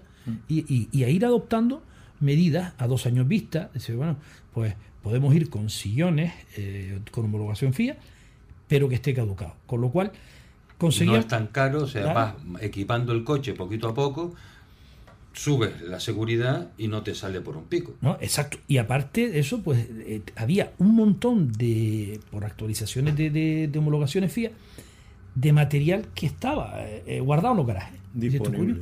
Pues eso, sobre todo copas monomarcas que tenían que actualizar eh, sillones, arneses y demás. Pues, dices tú, oye, pues, ¿un piloto qué hace? Dice, vale, me cojo un bucket y me hago un sillón para el simulador en casa, para la Play. ¿Y qué hago con el otro? Entonces, ahí, se, se- digamos que se empezó a rotar eh, buckets, eh, arneses, eh, monos y demás. Entonces, pero que a la vez estaban en perfecto estado de uso, como siguen estándolo, porque son prendas muy cuidadas que si no, no las dañas, realmente su capacidad ignífuga no, la, no la han perdido, han mermado, no, pero no la han perdido. Y en aquel momento, pues, oye, cascos, en aquel momento también creo, corrígeme Hilario, había un cambio de homologación de, de algún, de alguna norma de casco, pues eh, eh, se aprovechó, se, se- se recuperaron esos cascos y la gente empezó. Y lo último que acabamos, que es que hace un par de años, en una asamblea se, se aprobó, el, el migrar hasta, eh, hasta el Hans. ¿Por qué? Porque había una homologación de cascos Hans que también había, había vencido. Entonces, pues la gente con relativamente poco dinero, pues actualizó su material. Y entonces ahora los coches van, vamos, yo creo que con, con total seguridad. Y el que no, y el que no quiere meterse en todos esos líos de poner todas esas medidas de seguridad, que se apunte es media de 50, que no tienes que llevar ni barra, ni tienes que llevar tu medida de seguridad, pero digamos a menos nivel, también tu velocidad máxima, entre comillas, es 50. ¿Entiendes? O sea que el que no quiere poner barras porque su coche es un clásico de tal, pues que se apunte en media de 50. Exactamente, entonces lo que va es a lucir el coche. Claro. Y hablando de eso, yo quería también decir algo que, que- que en su momento yo, yo luché por ello, pero yo no soy de los que le gusta pelearse. Y es que eh, cuando se dice RS, hay RS y RS Sport. O sea, media baja y media alta y 50, que lo dejamos aparte. Eh, se dice que la RS es hasta 1600 centímetros. Es coches de pequeña cilindrada. Porque 1600 no es un coche de mucha cilindrada.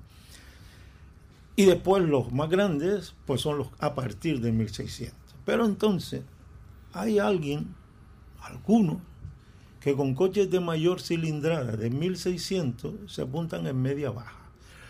Y dicen que no, como nosotros nos ponen un 10% de más, tenemos. Pero oiga, si, si usted tiene un coche de 180 caballos y el mío tiene 90, usted me, me saca el doble. Y a usted le ponen un 10% penalización y usted ha penalizado 10 segundos, le van a poner un segundo de más. Claro, Eso si le- nada más que arrancando Como si usted. le ponen un 20, pero sí. Claro, pero es que yo, yo, en su día, yo no quise ir a ninguna reunión de, de las que Fran te puede decir que estaba con Manolo Hernández, con toda esta gente, porque mm, no quería que mm, meter la pata, porque, porque, porque si yo eh, soy de sangre caliente y, yo le- tengo que decir a alguien es que con el coche que tú tienes te tienes que apuntar media alta. Y si te queda el penúltimo, pues te queda el penúltimo, pero, pero estás corriendo donde debe, no donde no debe. Y si tú quieres correr en media baja con un coche de 180 caballos y de 2.300 centímetros cúbicos, no pasa nada, pero tienes que hacer el 30% más que yo, por lo menos, porque eso es una ecuación que hay que hacer, porque en mis tiempos se hacía con el fórmula. La, la federación hacía que los fórmulas tenían una penalización que te podía ganar cualquier coche de grupo 1, cualquiera no, un coche de caminar, porque tú tenías que hacer a lo mejor en una subida 30 segundos Claro, menos. Lo, lo- lo que exactamente lo que está diciendo Hilario me recuerda un poco a, la- a los factores de corrección que se aplican en los veleros cuando cuando correcto. salen a regatear. Correcto, Porque, claro, correcto. o sea, el, Lo el- mismo. el bribón Claro. por, mm, eh, por ejemplo, es un barco que, pues en su momento, pues claro, tendría toda la tecnología del mundo y le ganaría todo solamente por, por los materiales, por la tecnología, y eso había que exacto. igualarlo. Tú fíjate, si se afina ahí, como, como te nombraba los aparatos, que te nombraba Fran también. Hay gente que va muy, muy, muy, muy preparada de aparatos, que valen dinero. Hay otros que no. Pero mm, tú fíjate si se afina que hacer lo que se llama la calibración hay que hacerla siempre antes de empezar a salir. Y a lo mejor estás haciendo tres, cuatro días la calibración, ningún día te da igual. ¿Por qué? Porque un día, si llevas aire, ¿eh? estoy hablando de si llevas aire, eh, un día hay viento, otro día hay lluvia, otro día hay sol. Cambia completamente y te ha cambiado el calibre, porque es un punto por segundo.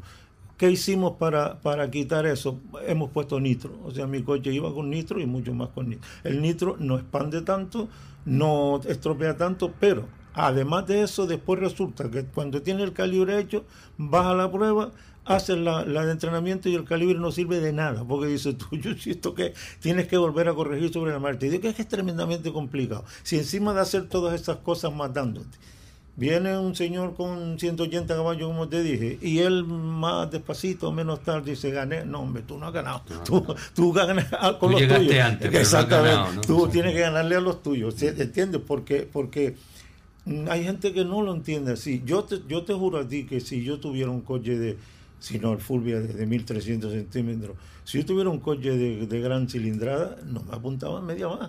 Me apuntaba media alta, me importaba igual cómo me quedara. Yo iba a divertirme y a Claro, sacarle a porque ese coche lo que da. Lo que vas que a también te digo con el que, coche y que entre la media alta y la baja, Fran te lo puedo decir, hay 5 kilómetros de diferencia, tampoco es tanto. Ay, porque- pero, pero al ser media ya... Sí, claro, claro, se ha ido, pero a ti te coge una subida como Fataga, que tiene una media altita y no levantas el pie en ningún momento. O sea, quiero decirte, levantar el pie lo tienes que levantar porque si no te mata. Pero quiero decirte que va deprisita. y claro, así que- todo, y así todo es te que- dice el es copia, que- hemos penalizado tanto. Que es que yo creo que la filosofía era rescatar eh, coches de carreras de la época y, y verlos corriendo. Eh, verlo corriendo y, y sentirlo, porque Claro. la gente te dice, fíjate qué cosa, la gente te para cuando está bajando y te dice, maestro, qué bonito suena ese coche. Pero Eso- no el eso- mío, todos los de la época. Porque los Eso y ver a los coches cruzados en las curvas Sí, creo sí, que es una de las sí, cosas sí, que, claro. que se ha pero, perdido. pero, y en aquella época eh, que empezamos y la gente, eh, creo que hicimos eh, tanto pilotos, o sea, can- tanto los equipos como los oficiales, como la federación, hicimos una gran labor didáctica porque es que la gente no entendía la modalidad. Yo es que estaban gente- hablando ustedes, estaba pensando, creo que vamos a tener que dedicar un día a explicar a los oyentes de lo que está hablando Hilario, de, de decir, el copiloto lleva el 90% de la responsabilidad de los aparatos, de la pantalla, del calibre, del nitro. Creo que ahí ha soltado una, un- una batería de, de conceptos que tendremos que ir picando las menúas, Las para exactamente. poquito a poco, para que la gente eh, se Y, y en aquella época, claro, es decir, es que ver un coche como, como el Dilario, que lo tenemos aquí, un Talbot Lotus, o un Opel Ascona, BMW 2.3. un, un BMW 2.3, un 921, o tal, verlos pasar. Sí, los Forescore también queda alguno por Sí, exacto, y, y bonito, verlos pasar con una media tan bajita, tan bajita, casi que es como un desfile, como un desfile de clásicos. No, una. Solo le falta poner el codo así en la ventanilla. Entonces, entonces eh, eh, estirando la, la reglamentación en aquella época, pues conseguimos que los coches fueran deprisa.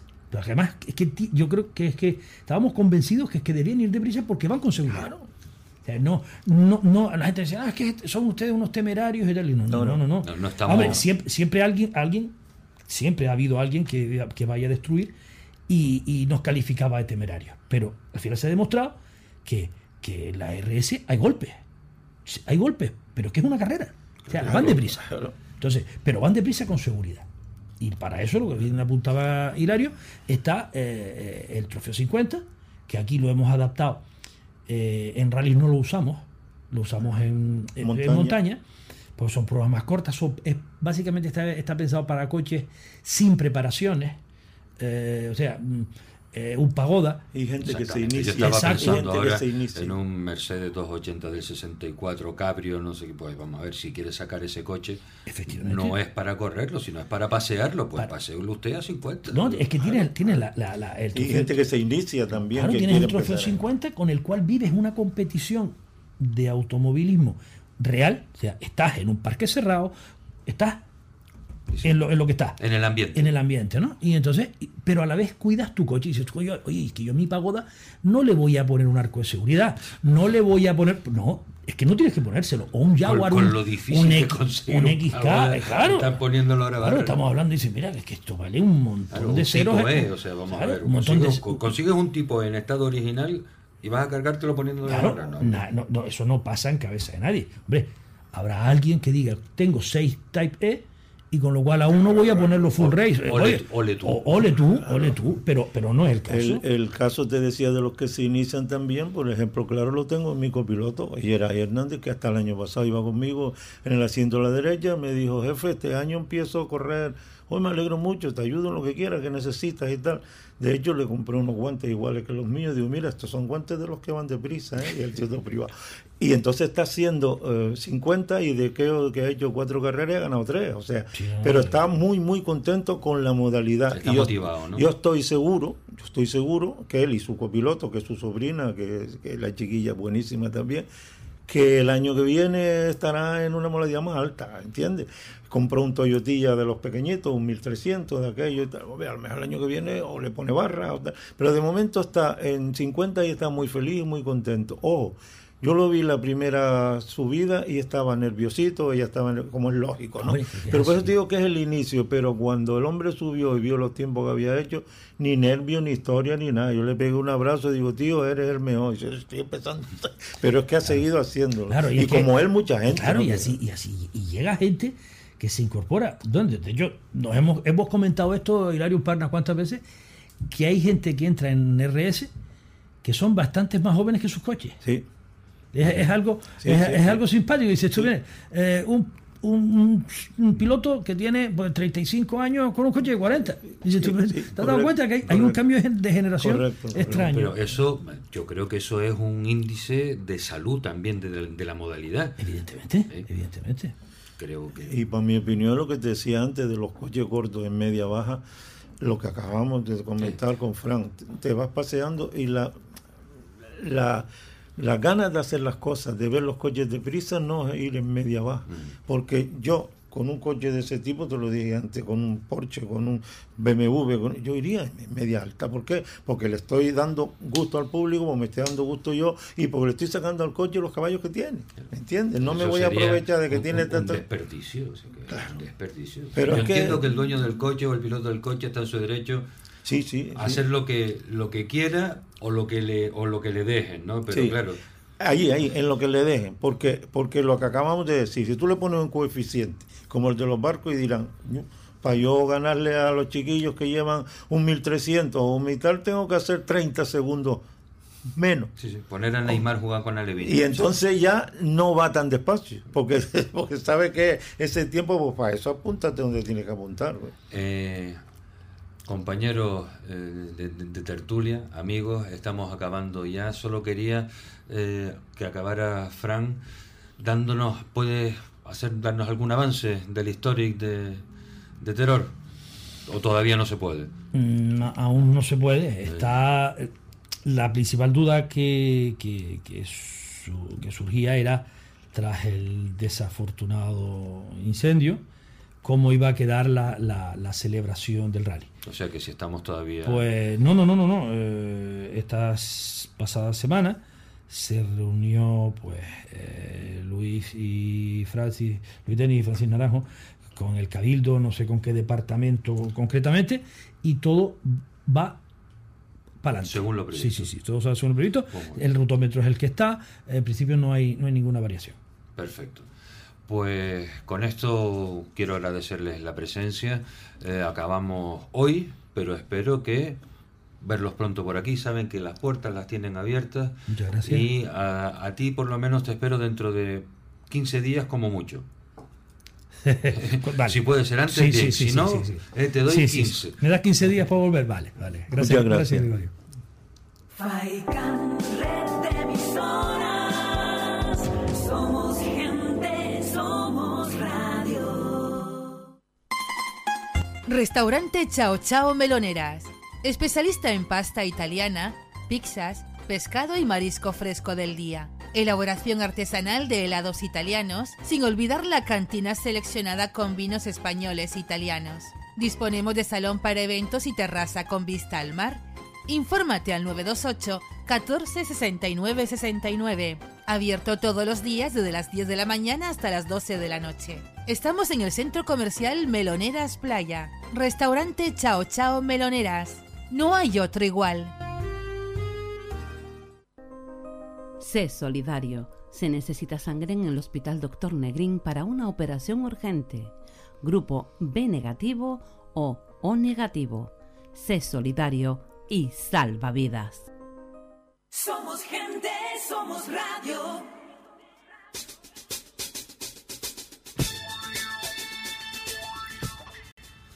Bien, eh, despedimos el programa de hoy con un comunicado que nos acaba de llegar hace mm, eh, 20 o 30 segundos.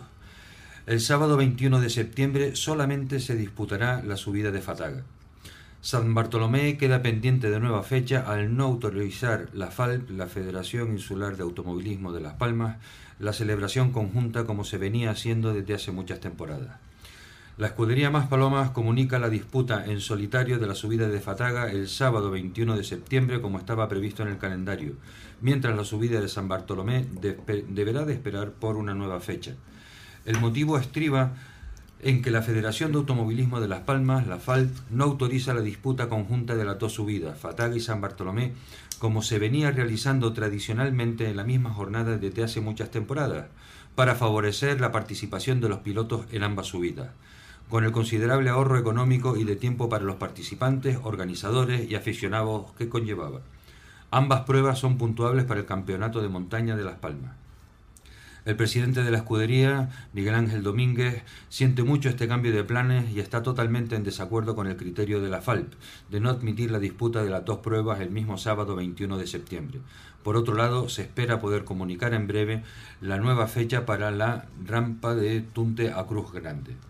Mientras tanto, ya están abiertas las inscripciones para Fataga. Todos los datos e información en www.vmrm.net. Les repito, www.vmrm.net.